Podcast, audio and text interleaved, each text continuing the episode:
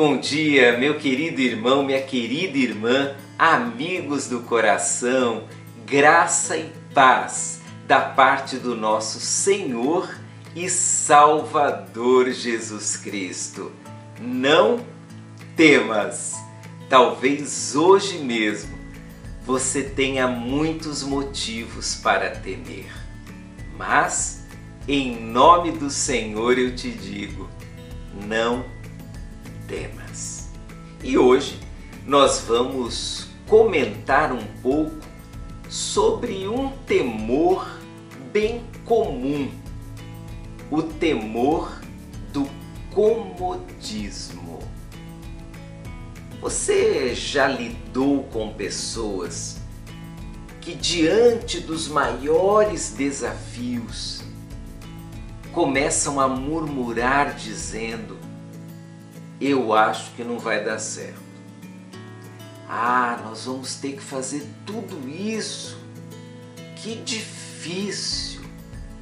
E os perigos de fazer isso? Conhece alguém assim? Eu conheço várias pessoas assim. Essas pessoas, elas são adeptas da filosofia do comodismo. Elas já chegaram a algum lugar, estão ali tranquilas e não querem avançar. Não tenha medo de lidar com o comodismo e de desafiar as pessoas a seguirem em frente. Bom, hoje leio para você o verso 11 do capítulo 1 de Josué. Esse verso diz assim: Percorram o acampamento e digam ao povo que prepare os suprimentos, pois daqui a três dias vocês atravessarão o rio Jordão e tomarão posse da terra que o Senhor, seu Deus, lhes dá. Bem, vamos imaginar a cena histórica.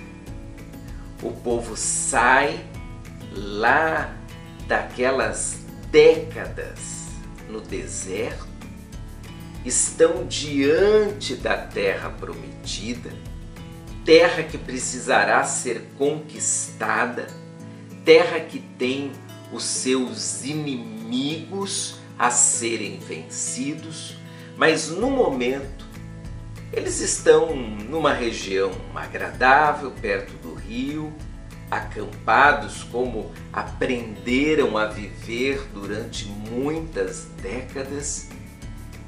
Imagine como você fica quando está em um lugar aprazível, tranquilo e que te traz repouso. Você sente vontade de nunca mais sair dali, não é assim?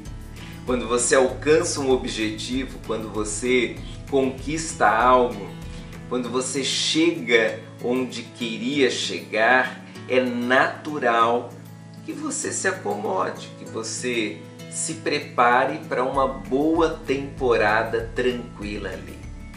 Mas o que acontece na história de Josué 1?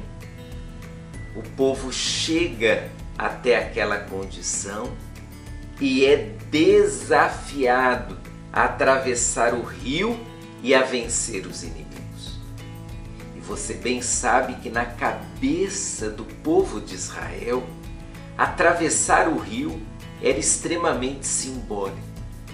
Porque quando eles atravessaram o primeiro rio da sua jornada, que foi o Rio Vermelho, eles entraram no deserto e peregrinaram durante tantos anos.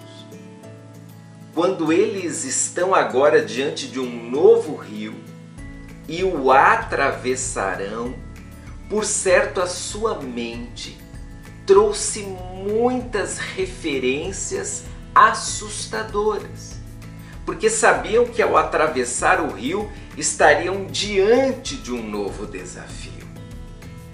Eu ouso imaginar que algumas daquelas pessoas ficaram bem descontentes e talvez tenham até reclamado.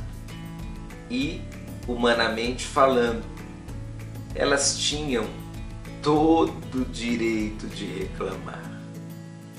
Porque quando você é chamado para a guerra, é chamado para a luta, é natural que você tenha os seus temores e o seu cansaço. E às vezes, por causa desses temores e desse cansaço, nós não temos a coragem de desafiar as pessoas ou de desafiar a nós mesmos. Por vezes preferimos ficar numa situação cômoda, ainda que seja ruim para nós, do que avançar, do que desbravar uma situação nova, do que encarar um novo desafio. Não tenha medo de quebrar o comodismo seu e dos outros. Não tenha medo de dizer a alguém: não é hora de descansar, vamos adiante. Não tenha medo de dizer a si mesmo: não é hora de descansar, siga. O povo de Israel teve três dias para se preparar. E talvez um período curto assim foi extremamente educativo para que eles entendessem que diante dos desafios nós não podemos nos acomodar. Precisamos nos preparar e seguir.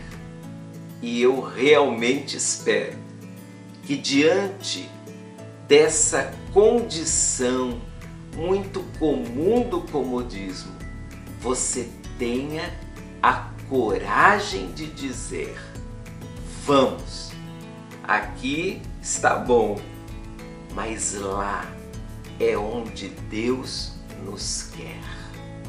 Deus abençoe você. Não tenha medo de seguir em frente.